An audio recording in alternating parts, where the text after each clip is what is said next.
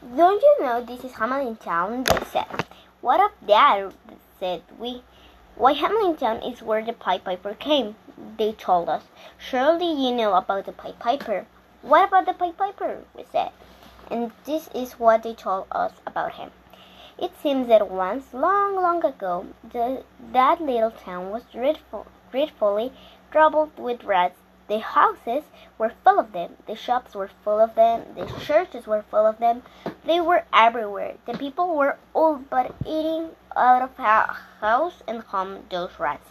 They fought the dogs and killed the cats and beat the babies in the cradles and ate the cheeses out of the baths and licked the soup from the cook's own ladies, split open the cakes of salted sprats, made nests inside men's Sunday's heads, and even spoiled the women's chats.